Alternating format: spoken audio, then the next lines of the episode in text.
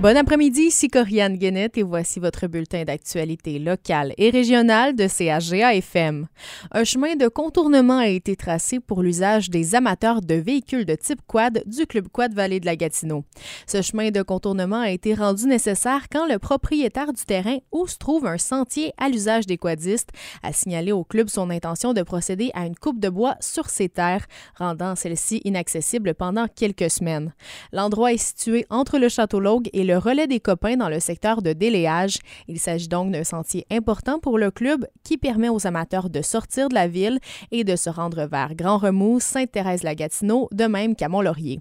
Le conseil d'administration a pris la décision de tracer un chemin de contournement afin que les amateurs puissent continuer de parcourir les sentiers. Le sentier a maintenant été balisé. Le guide du Club Quad Vallée de la Gatineau donne plus de détails sur le nouveau chemin à emprunter. Donc, le sentier de contournement, c'est quand on arrive à déléage, euh, dans le pit de sable qu'on appelle, là. au lieu de tourner à droite pour prendre le sentier, on continue tout droit. Puis la signalisation est bien faite. On continue tout droit, on va sortir sur le chemin euh, de la Joseph. Rendu sur le chemin de la Joseph, là, les gens vont pouvoir tourner à droite. Puis la signalisation est faite là jusqu'au lac Achigan, ça. Fait que c'est ça qui est le sentier de contournement présentement. Monsieur Guy a aussi invité les gens de la communauté à s'impliquer au niveau du Club Quad lors de l'Assemblée générale annuelle qui doit avoir lieu le dimanche 23 avril prochain. Luc Guy nous en apprend un peu plus sur le déroulement de l'Assemblée en question. Il va y avoir les élections le 23 avril prochain. Ça va se dérouler à 14 h dans l'après-midi parce qu'on va avoir des postes en élection cette année. Il y a des gens qui quittent. Fait qu'on sait déjà qu'il y a des gens qui veulent pas renouveler le mandat. Fait que oui, on va avoir des élections. Puis j'invite tout le monde à assister à l'Assemblée. Le lieu de l'Assemblée reste à déterminer. C'était la dernière fin de semaine des activités communautaires de prêt de ski mises en place par le pôle d'excellence en récréotourisme de l'Outaouais et de ski à l'école. Les différents organismes sont très satisfaits du déroulement de cette saison.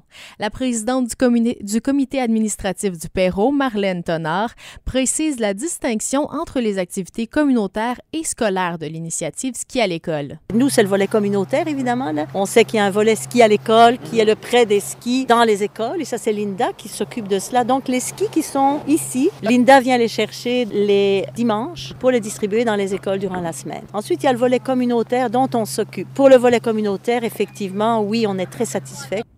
Sans compter le programme Jack Rabbit, l'organisme a prêté près de 150 paires de skis cette saison. En comptant le prêt avec le programme Jack Rabbit, ce sont plus de 250 prêts qui ont été effectués. Émilie Allard, monitrice pour le programme Jack Rabbit, mentionne que cette initiative permet aux enfants d'apprendre à skier tout en s'amusant.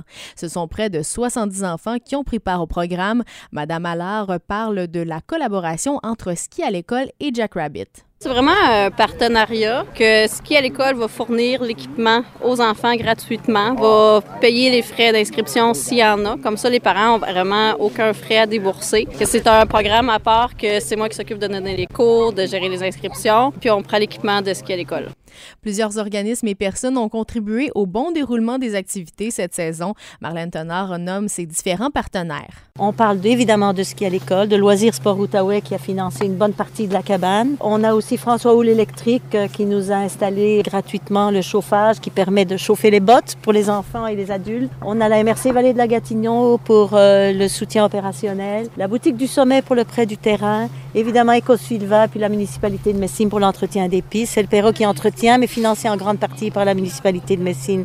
Madame Tonard souligne que c'est grâce à ces différents collaborateurs que plusieurs personnes ont pu découvrir les joies du ski cette année dans la Vallée de la Gatineau. Et en terminant samedi dernier, le tournoi de pêche de la municipalité d'Aumont faisait un retour pour la première fois depuis la pandémie. La journée a été un franc succès selon l'organisatrice, oui, Dominique Goyette. Avec le COVID, tout ça, on ne pouvait pas faire rien. On l'avait fait en 2020, avant le COVID. Il n'y avait pas rien eu après ça. C'est une première qui va devrait se continuer. Madame Goyette a pu compter sur le comité des loisirs de la municipalité d'Aumont afin d'organiser le tournoi ainsi que le souper. Ce sont près de 140 pêcheurs qui ont mis une ligne à l'eau lors de cette magnifique journée. L'organisatrice du tournoi de pêche est plus que satisfaite du déroulement. On est super contents, ça a super bien été. On a eu euh, beaucoup de pêcheurs. On a eu une superbe journée, puis le monde a bien participé, vraiment. Là. On est super contents. Dominique Goyette remercie les nombreux commanditaires venant majoritairement de Maniwaki, mais aussi de Mont-Laurier qui ont permis de remettre plusieurs prix aux participants. Elle tient également à souligner le travail d'une douzaine de bénévoles qui a contribué au succès de l'activité. L'argent récolté lors du tournoi de pêche sera remis à la municipalité d'Aumont. Dominique Goyette confirme qu'elle souhaite que le tournoi revienne à nouveau l'an prochain. Voilà ce qui complète votre bulletin d'information. Pour d'autres nouvelles, rendez-vous au caga.fr.